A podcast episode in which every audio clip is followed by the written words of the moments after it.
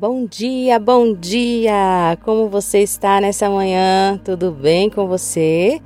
Eu sou a Lívia e vamos com o nosso devocional nesta manhã, narrando histórias de mulheres da Bíblia. A nossa personagem de hoje, ela está em Lucas, capítulo 7, versículo 48, que diz: Então Jesus disse à mulher: Seus pecados estão perdoados. As altas risadas eram trocadas por cochichos, e ela sabia que sua presença naquela casa traria consigo o escândalo.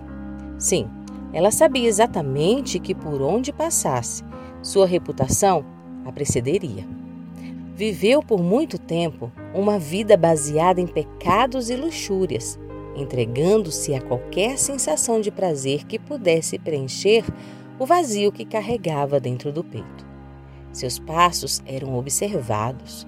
Sua presença não era bem-vinda naquela reunião e não precisava se esforçar muito para ouvir o que todos falavam naquele momento. Sim, era uma mulher pecadora.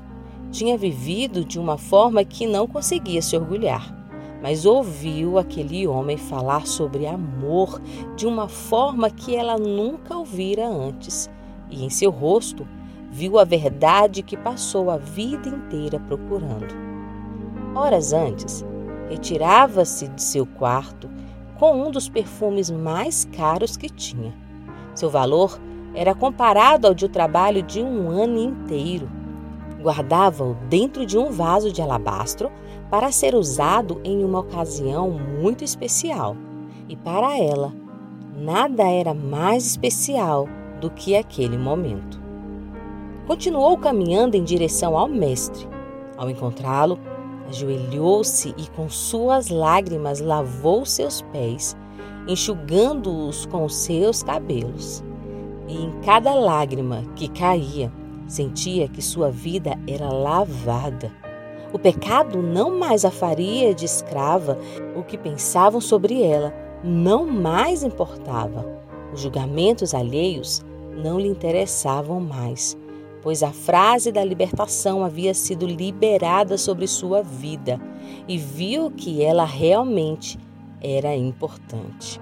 Quando então aquele homem, sem lhe pedir nada em troca, estendeu a sua mão, falou: Seus pecados foram perdoados. Se você já carregou a culpa por errar contra alguém e mesmo assim foi perdoada, sabe o valor do perdão. Talvez você consiga imaginar o peso que foi tirado da vida daquela mulher quando ela ouviu da boca do Mestre que seus pecados estavam perdoados. Deus sabe exatamente tudo o que fazemos.